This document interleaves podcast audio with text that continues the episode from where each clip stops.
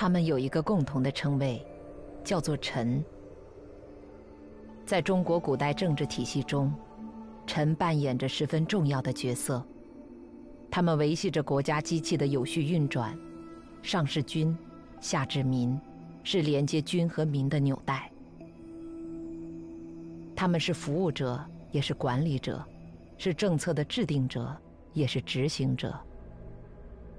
很多流传至今的隽永的制度和规范，都来自他们的设计。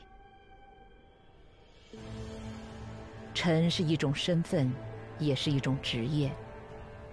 他们依附于君而存在，识君之路，忠君之事。但他们又是有着各自思想与性格的人。他们的能力有大有小，品性有好有坏。由于价值观不同，选择不同，所言所行不同，他们在后世留下了褒贬不一的评价。历史进入到明代时，君和臣的关系发生了一次极大的变化。文官集团里出现了两个极致的代表，一个叫海瑞，一个叫张居正。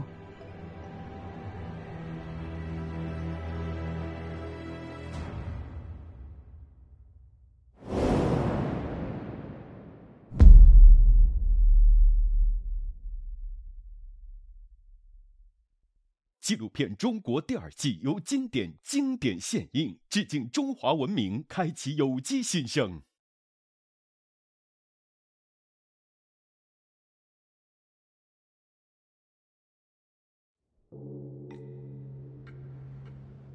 经历了一次严重的宫女刺杀事件后，明帝国的第十一位皇帝朱厚熜就很少上朝了。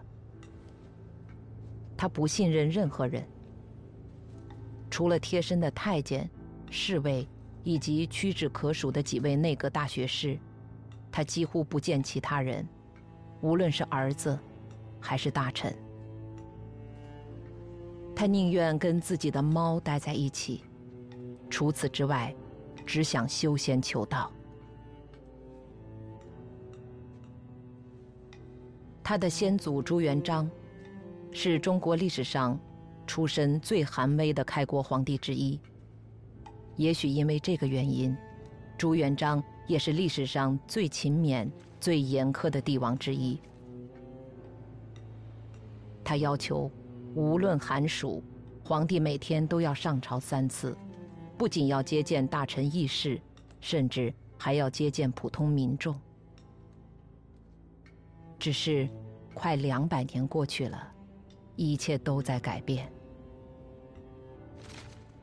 立国后不久，为强化皇权，朱元璋废除了丞相，并警告子孙永世不得再立。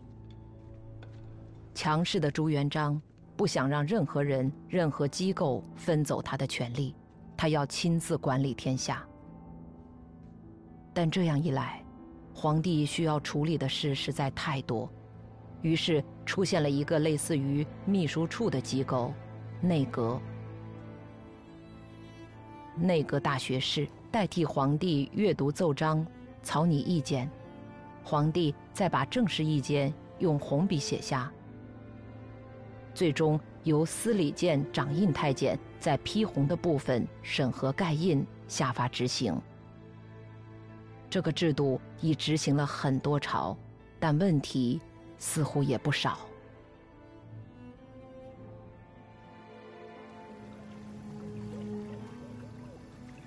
嘉靖皇帝朱厚熜性格内向、沉默寡言，他心机很深，并且多疑。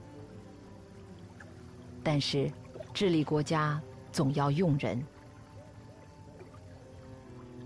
他选择了用大臣，大臣们整体素质好过太监。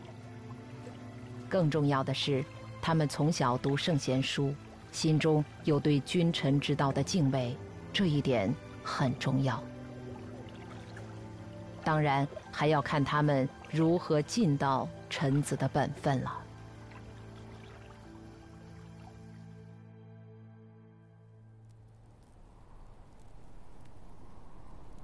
朱厚熜当皇帝的第一年，就跟大臣们有过一场激烈交锋。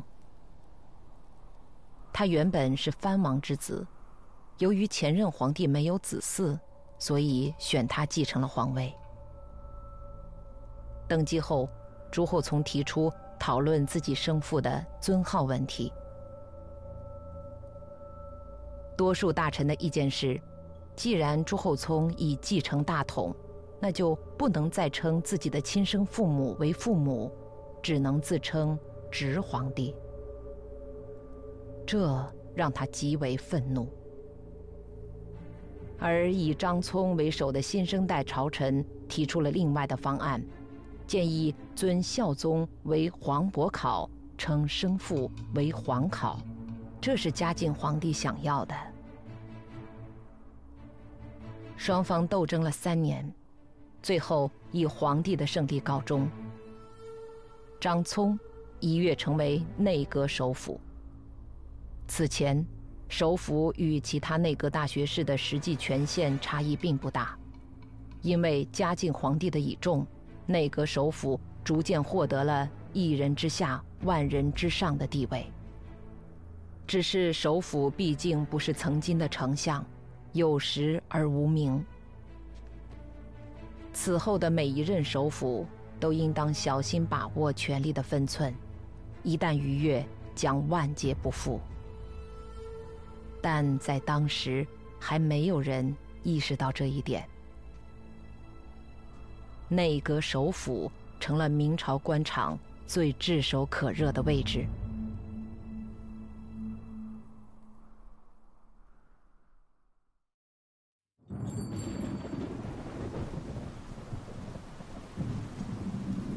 成为内阁首辅也是张居正的梦想，他一直在为此奋斗。只是奋斗到三十岁的时候，他感到自己好像离梦想越来越远了。公元一五五四年，时任翰林院编修的张居正以养病为由，请长假回到江陵老家。他的病是心病。自二十三岁以进士身份进入官场，七年里，他燃烧了自己的全部热情。张居正的先祖曾跟随朱元璋起兵，虽然他这一脉已经远离军役，成为普通的耕读人家，但先祖以身报国的经历依然时刻激荡着他。到曾祖父的时候，生活困顿。却仍不忘施舍穷人。张居正深受激励，很早就立下志向，愿做一张任人枕卧的草席，哪怕被屎尿污秽浸渍，也义无反顾，不顾个人毁誉，也要造福天下。张居正立的是一个成圣之志。为了这个目标。他选的是一条经世致用之路，但他有点太着急了。或是翰林院编修的第一年，他就凭着一腔热血上书朝廷，试图从官僚、军备、财政等层面对这个国家进行革新。然而，嘉靖皇帝正忙着修道。内阁正耽于残酷的政治斗争，他们好像从来没有看到过这份上书。因为弹劾内阁首辅严嵩，与张居正同年的进士杨继盛遭遇一百廷杖，并被打入深牢。他们共同的老师内阁大学士徐阶却毫无作为，年轻气盛的张居正感到大失所望。他决计，与其在朝中苟且，不如归于山野。张居正太年轻了，还不能理解老师静水流深的为臣智慧。也是因为年轻，他又怎么能甘心在江陵种竹养鹤呢？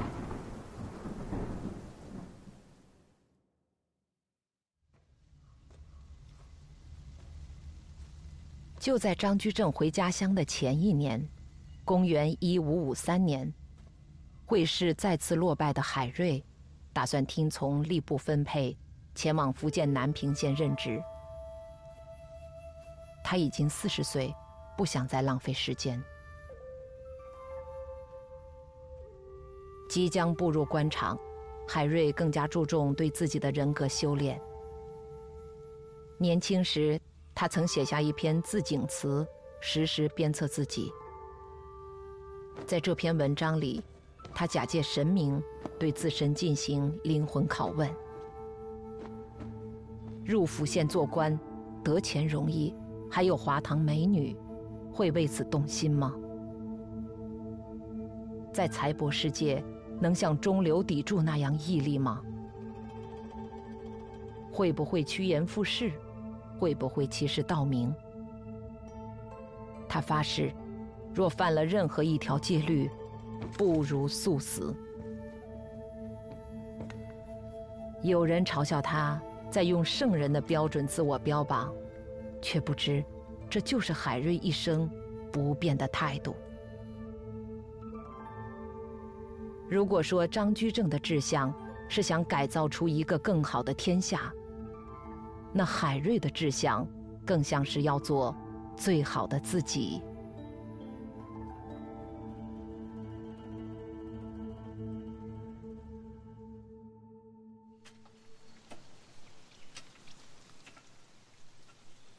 海瑞的家乡在海南，这里偏僻蛮荒，远离中央王朝的统治中心，自古就是贬官的流放地。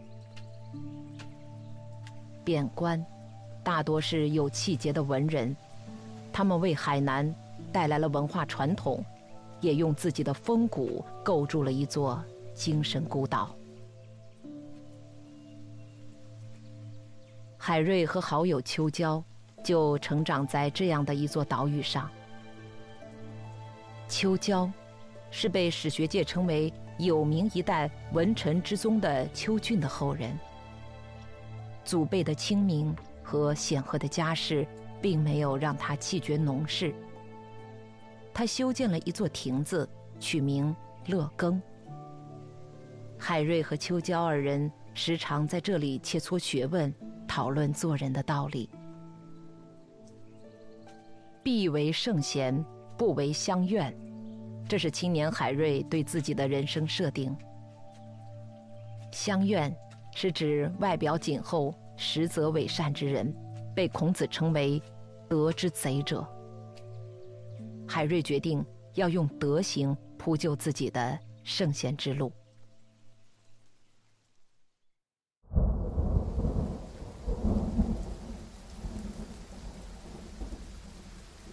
公元一五五三年十二月，海瑞出任福建南平县教育，这是当地主管教育的学官。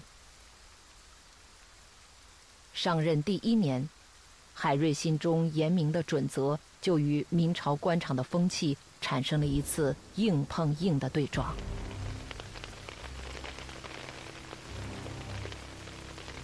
时逢巡按御史造访学宫。巡按御史代天子巡狩，监察百官，所到之处，地方官员无不屈身跪拜，唯独海瑞岿然不动。尽管只是一名小小的学官，他的骨头比谁都硬。巡按御史阅官无数，但也从来没有见过一个像海瑞这样的人。他居然说：“这里是教书育人的学堂，不是御史大人的衙署，怎么能下跪呢？”不认官场潜规则，只认太祖的清规戒律，这就是海瑞。他为自己取了一个别号，叫刚峰。他决心像山峰一样刚正。曾经，他的道德之境只检阅自己。如今，他开始拿这面镜子映照整个国家，这让海瑞顿时名声大振。但也因为如此，他成了明朝官场的另类。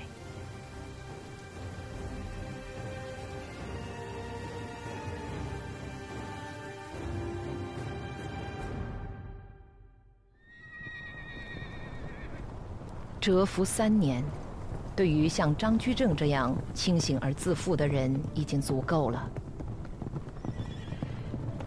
曾经的挫折感早已消弭，三年时间足够他想清楚自己究竟要什么，以及如何才能到达。他心中的意志坚定如山，现在他只需要付诸行动。公元一五五七年秋，张居正决意重返翰林院。几个月后。海瑞也有了一个更为正式的官职——浙江淳安知县。自此，他们几乎同时踏上了新的为臣之路。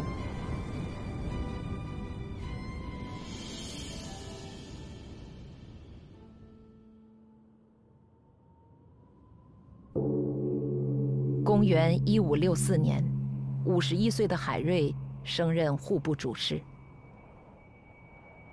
虽然官阶不高，但身在朝廷的中枢部门，海瑞认为自己看到了国家的深层危机。嘉靖皇帝二十多年都没有上过朝，这毫无疑问是君道不正。前首辅严嵩一党，历经十数年方被铲除，但吏治依旧腐败。这源于臣职不明。如此严重的问题，怎么能不去改变？海瑞感到无比愤慨。为臣者，对下理应全情为民，简朴清廉；对上，即便忠言逆耳，也要肝胆赤诚。海瑞认定。臣子有责任说出自己必须说的话。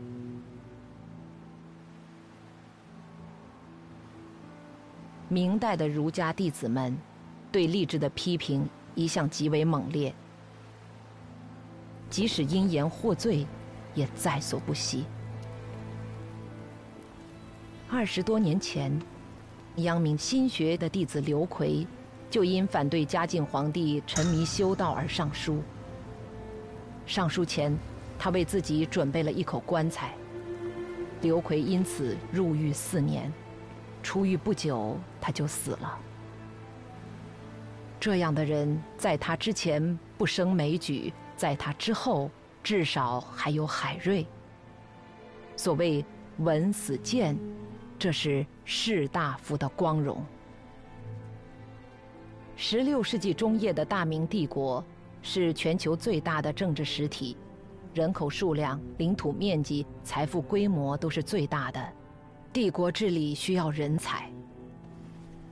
有一点，海瑞和张居正应该是一致的，要做一个对国家有贡献的良臣。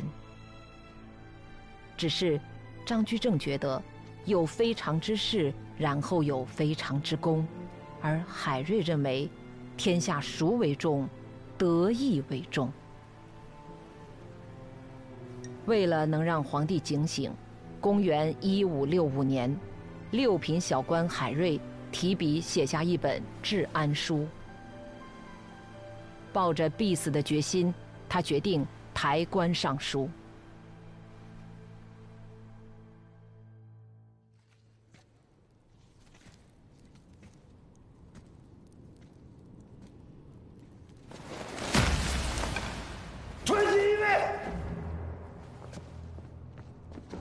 这是嘉靖皇帝看到的最尖刻、最辛辣的奏书。每一句话、每一个字都直刺他的心。在这篇长达三千字的檄文中，海瑞隶属皇帝的为政之师和为君之婚。他说：“盖天下之人不知陛下久矣。”意思是。全天下的人认为你不对，已经很久了。从来没有一个人敢对自己说这样的话。嘉靖皇帝的震怒不言而喻，他不等看完就大喊：“抓住海瑞，不要让他跑了！”当听说海瑞在上奏前已经为自己买好棺材后，他重新打开了奏本，不由得发出一句长叹，说道：“这个人大概算是比干吧，只是我不是纣王。”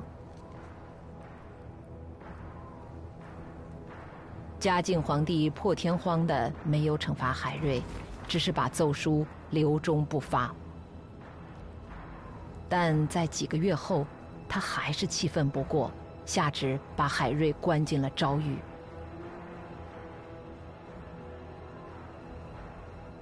此时已升任内阁首辅的徐阶，欣赏海瑞的忠勇刚直，在他的暗中保护下，海瑞幸免于死。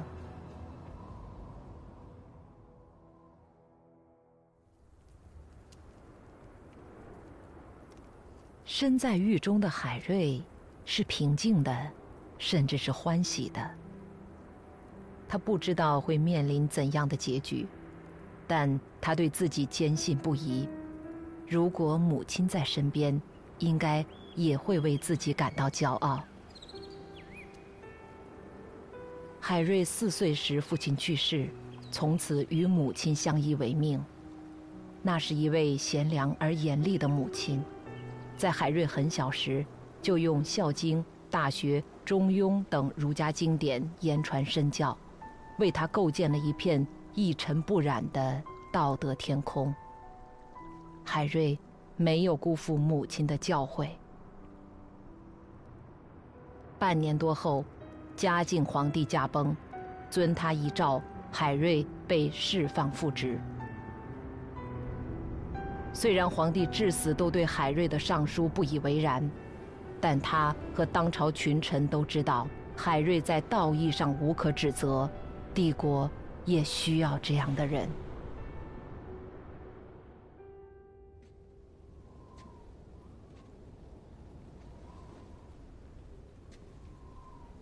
嘉靖皇帝去世后，三十岁的朱载冀即位，改年号为隆庆。公元一五六七年为隆庆元年，因为曾担任过朱载冀的王府讲官，张居正正式进入内阁。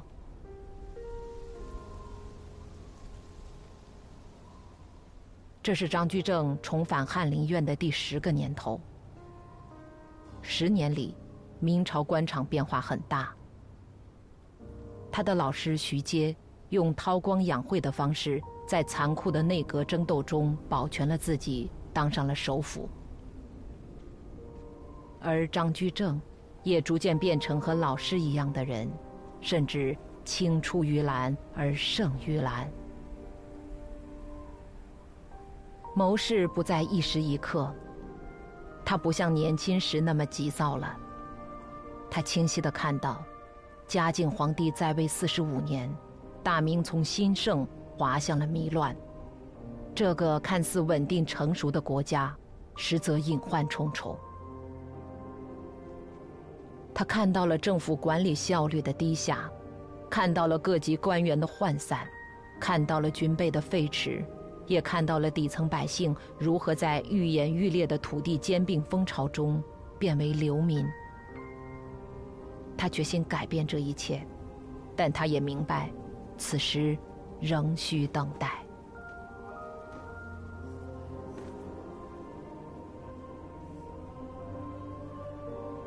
回归官场以来，张居正的思想也发生了转变。明代立国后，朱元璋把道德作为治国之本，视忠孝与敬天同等重要，这对后代臣子影响至深。海瑞。便是祖宗之法的极力推崇者。张居正曾经和海瑞一样，认为道明之术在于学术教化，但渐渐的，他改变了这个观点。他认为这个国家此时更加需要的是制度建设。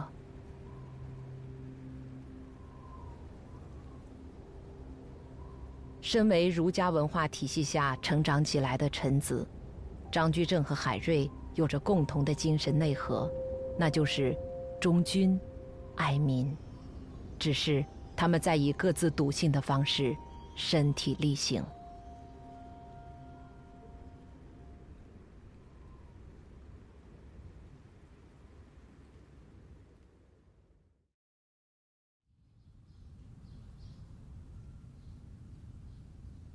隆庆皇帝在位六年，他打破了父亲近三十年不上朝的传统，即位后立刻开始革弊施新。前朝给他留下了能干的首辅和强大的内阁，朝堂上的他常常一言不发，以至于有大臣以为皇帝是个哑巴。但皇帝无为而治，实则推动了臣子的努力工作。隆庆一朝，大明帝国解决了最棘手的两大外患，东南倭患既除，沿海安静，与北方的蒙古族也展开了官方贸易，以开放的政策换来了边境的和平。只是好景不长，隆庆六年五月。朝会上的皇帝突然中风，不祥之兆在朝野上下弥漫开来。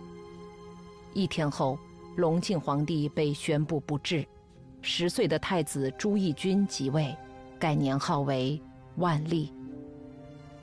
随着新皇帝登基，新一轮的权力之争暗流涌动，明朝的内阁从来没有平静过。此时的内阁首辅已经变成高拱，他对新上任的司礼监掌印太监冯保绕过内阁，直接颁发皇帝手谕感到愤怒，准备以篡改遗诏为罪名除掉冯保。张居正洞察这一切。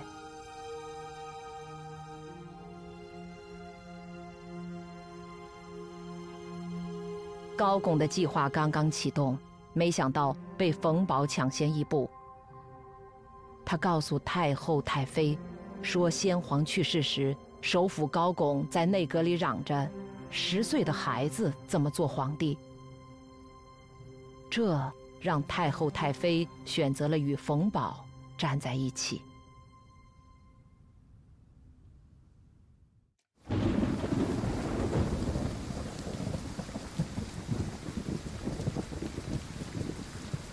一场臣子间的权力之争，演变成了弱君对强臣的一次反击。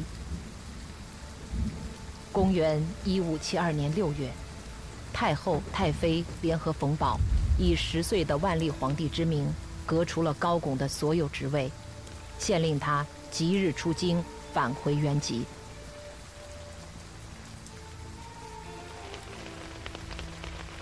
这天，张居正请了病假。可能是真的病了，也可能是为了避嫌。高拱是自己老师徐阶的政敌，自他进入内阁以来，已有多名内阁学士被迫离开。身为徐阶的得意门生，张居正没有受到牵连，靠的全是自己的隐忍和左右逢源。张居正未尝不知道冯保对高拱的构陷，但他乐观其成。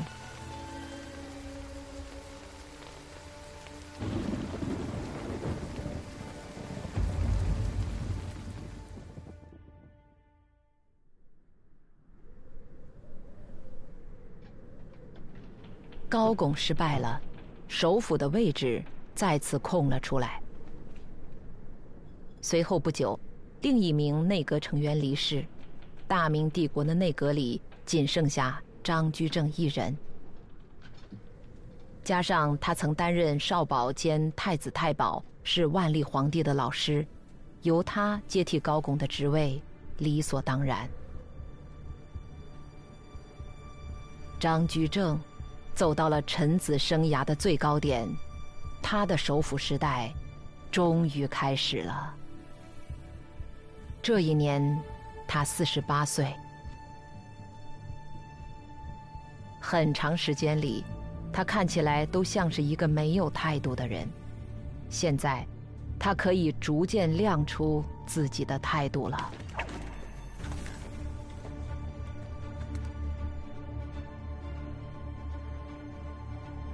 从考中进士算起，已经过去了二十五年。他从那个容易冲动、容易愤怒的年轻人，变成了一个内敛、谦抑、城府极深的老臣。他见证了一轮又一轮的内阁竞争，看到了太多人前赴后继的在自己眼前倒下。张居正决心要结束这一切，方法很简单，那就是牢牢掌握住权力。但这并非他的终极目的，权力只是实现理想的工具。他要做的是一个有力量、能造福天下的臣子。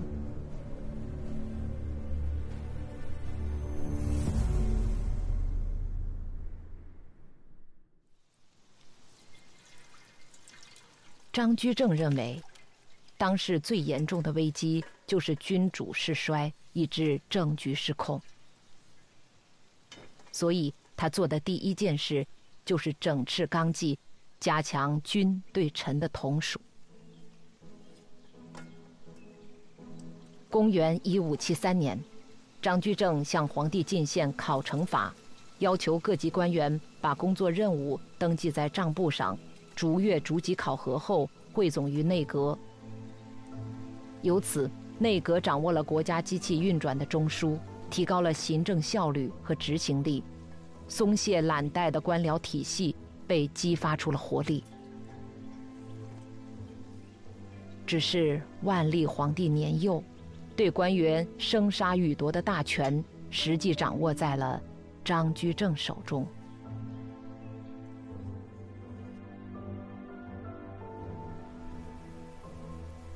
四年后，张居正决定启动在心中酝酿多年的制度改革。他相信，拥有更多的权力，才能做更大的事情。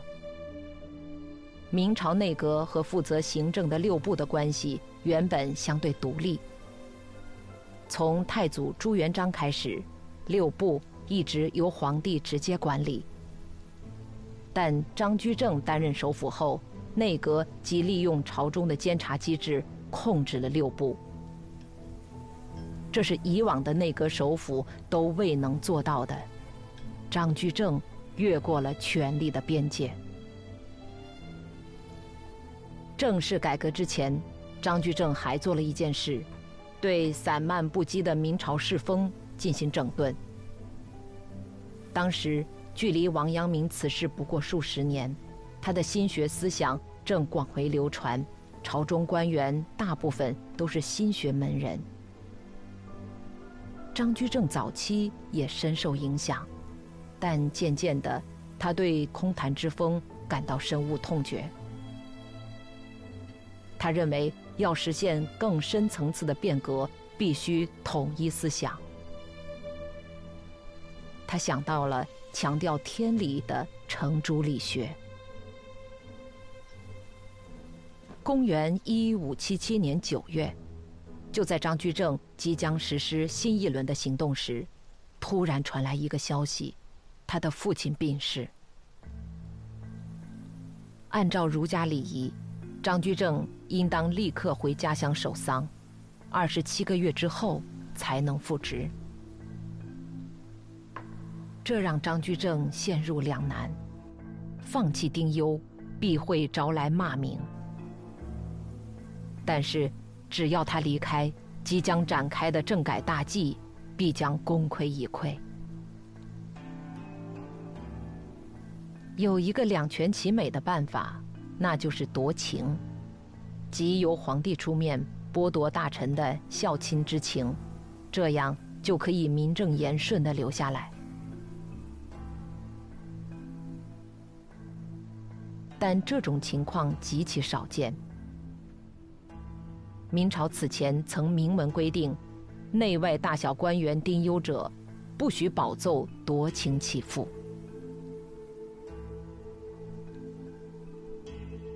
张居正最终没有走。名义上是年幼的皇帝以夺情的方式驳回了他回家的请求，但在一些大臣看来，是大权独揽的张居正有意促成了这样的结果。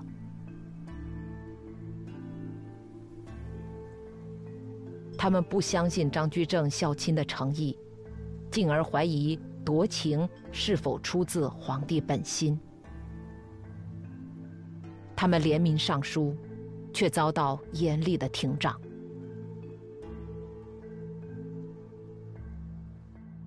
朝堂之外，对张居正的非议甚嚣尘上。此刻，一份以海瑞之名弹劾张居正的奏章在南方广为流传。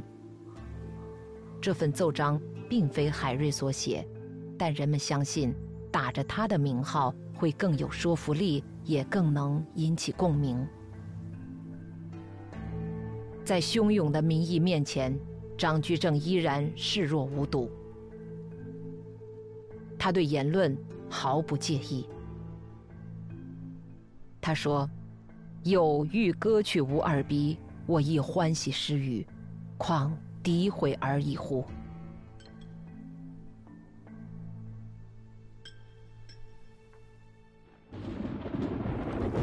在父亲去世的第二年，公元一五七八年，张居正下令清账全国土地。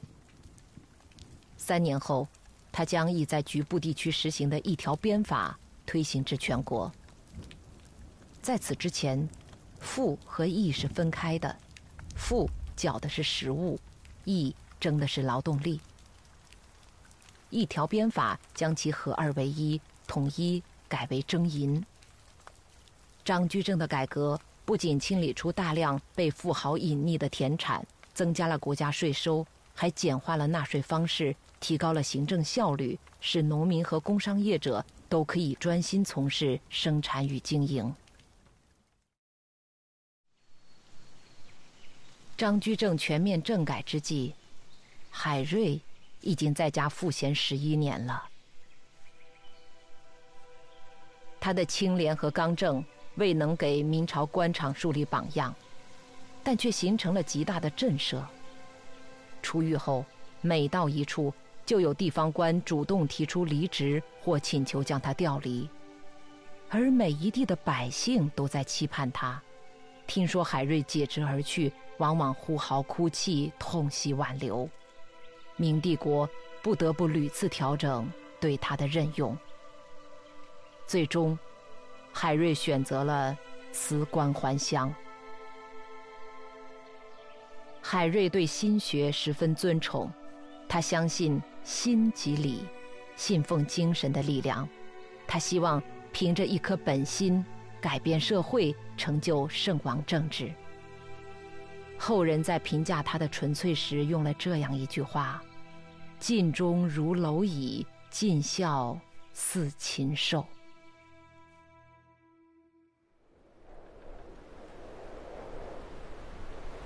一生都在竭力做一个清官的海瑞，在蹉跎中渐渐老去。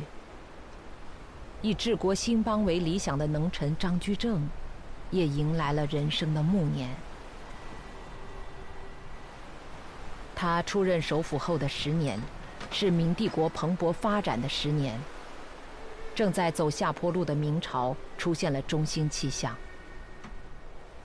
政治上有考成法。经济上有一条鞭法，军事上他重用名将戚继光，农业上他任用河道专家潘继训治理黄河，成效显著。一系列举措让沉疴日重的明帝国焕发出新的生机。这也是张居正人生的最后十年。十年里。他主导的内阁几乎架空了皇权。他是一个能臣，同时也成了一个权臣。皇帝和太后都对他言听计从。若是张先生偶感腹疼，万历皇帝会亲手为他调制焦汤面。他为少年皇帝制定了严格的成长计划，但他或许没有想到，小心翼翼的万历皇帝在这样的高压下，反而滋生了逆反之心，以至于万历一代成为大明走向衰微的转折点。张居正要处理的事情实在太多了，以至于积劳成疾。公元一五八二年六月，张居正病逝，这一年他五十八岁。在去世前九天，万历皇帝加封他为太师，这是文官序列中至高无上的职位。明朝的两百年历史中，从未有人在生前。得到过这个荣誉。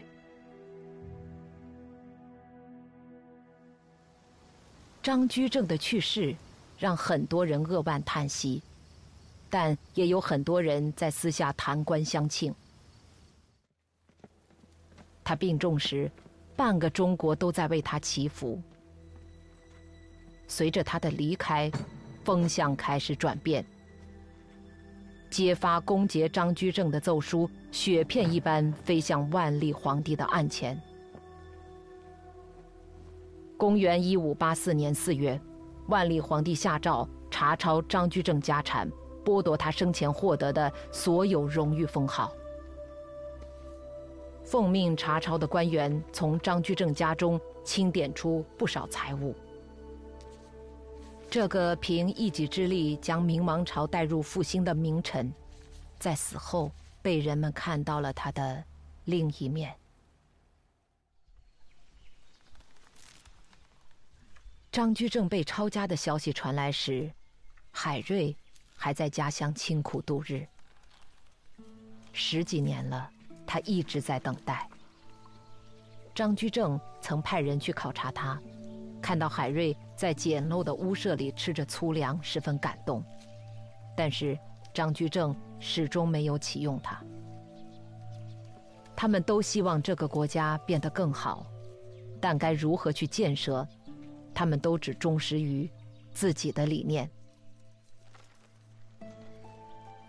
海瑞从五十七岁等到了七十二岁，直到张居正死后。皇帝才想起还有这样一位忠心耿耿的臣子。公元一五八五年正月，海瑞接到任命，出任南京督察院右迁都御史。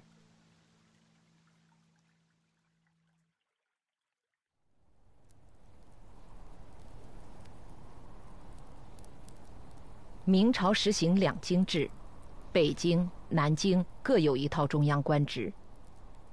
待遇和地位相同，但南京的职位多为闲差。尽管如此，重回官场的海瑞仍然全情投入。他的热情对明朝官员来说，却无意刮起了一场旋风。上书弹劾他的奏章层出不穷。海瑞感到朝廷并不真想用自己。只是需要一个楷模。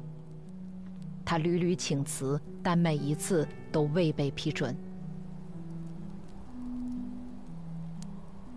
上任的第二年，感到来日无多的海瑞，写下了人生最后一份奏书。他表示自己已经垂死，愿意效仿古人施剑。他说：“陛下励精图治，但是国家却没有变好。”主要是对官吏的刑罚太轻了。他建议恢复洪武时期的祖制，以严刑峻法治理官吏。这份沉重的奏书背后，是海瑞对明朝官僚集团的极度失望。以他的道德标准，明朝几乎没有一个合格的臣子。一年后。公元一五八七年十月，已晋升南京督察院右都御史的海瑞，在任上去世，时年七十四岁。人们在整理这位二品官员的遗物时，发现仅有俸金八两、旧衣数件，最后大家不得不凑钱才办理完海瑞的丧事。这位几乎得罪了明朝整个官场的臣子，却收获了无数民心。据记载。当他的灵柩从江上经过时，白衣官送者加岸，泪而哭者百里不绝。海瑞就这样走完了充满遗憾又自洽自足的一生。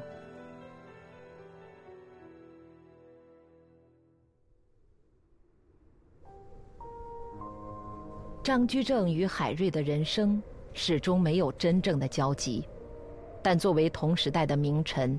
他们的命运似乎又是纠缠在一起的。一个是理性而务实的改革派，一个是激进的理想主义者。他们忠君和爱民的方式完全不同，但他们都坚定地走完了自己选择的为臣之道。张居正离世比海瑞早五年。海瑞这位敢骂皇帝的清流、最负盛名的言官，却并未攻击过张居正。他对张居正的评价只有八个字：功于谋国，拙于谋身。这又何尝不是海瑞的人生呢？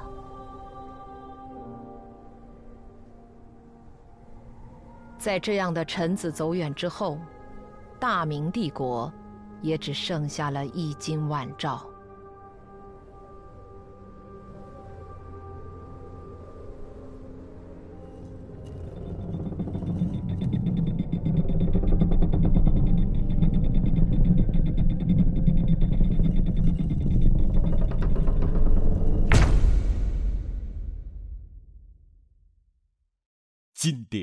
致敬中华文明，开启有机新生。